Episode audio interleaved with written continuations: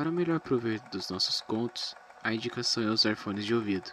Se sente que pode ajudar ou agregar ao podcast, entre em contato pelo nosso Instagram, arroba podcastdarkos.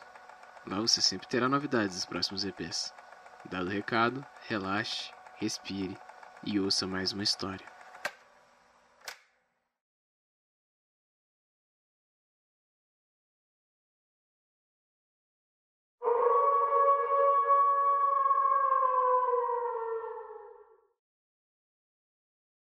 Ar Fresco, por Phantom Oliveira.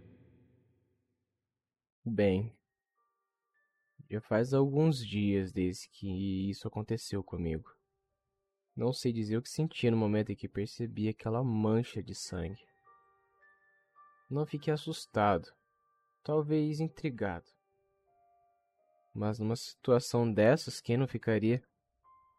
A primeira coisa que fiz foi tentar descobrir a causa daquele sangue todo ver se eu tinha me machucado, se tinha algum corte. O que por si só já seria bizarro, já que eu estava dormindo. Eu procurei, mas procurei já sabendo que não ia achar nada. Foi mais para desencargo da consciência. Não tinha como aquele sangue ser meu. Não tinha nada de errado comigo. Só que isso foi o que me deixou realmente encucado. Se não era meu aquele sangue, então era de quem? Bom, Resolvi deixar isso para depois. Me levantei e fui pro banheiro. Tirei aquela camisa, joguei ela dentro do cesto de roupa suja e fui tomar um banho.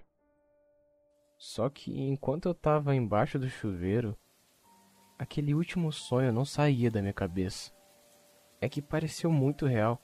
Eu não tive como não ligar uma coisa na outra. Vocês sabem, né?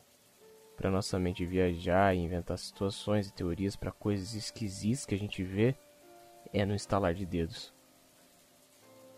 Mas não tinha como ser aquilo, né?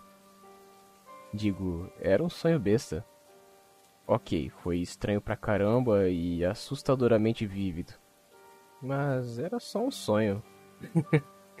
o quê? Eu apareci do nada no meio da floresta matei uma pessoa dentadas? Fala sério. Esse tipo de coisa não existe. Acho que eu tô vendo muito filme, é. É isso. Com certeza é isso. Tomei meu banho e voltei pro quarto.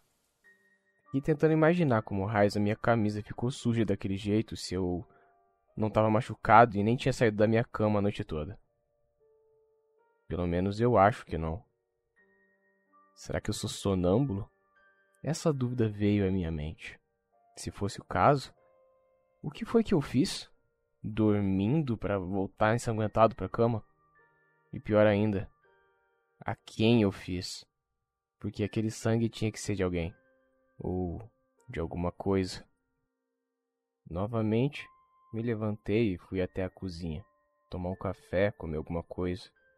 No caminho, acabo por espetar meu pé quando olhei para o chão para ver o que tinha pisado, notei que tinha alguns cascalhos, restos de folhas secas, mato, não muito, bem pouco na realidade, mas o bastante para me deixar mais intrigado ainda, porque parecia muito com o que tinha no chão da floresta que eu estava deitado, naquele meu sonho esquisito, sabe?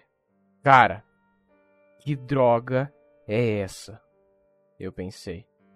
Reparei que essa sujeira, que não tinha nada a ver com a minha casa, que nem perto da área florestal ficava, vinha da janela. Detalhe: a janela do meu quarto fica no segundo andar. Essa sujeira começava nela e se espalhava pelo chão do meu quarto.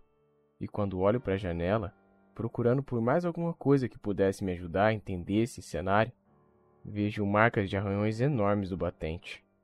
O, o que foi que aconteceu aqui? E, e por que, que tem lascas de madeira debaixo das minhas unhas?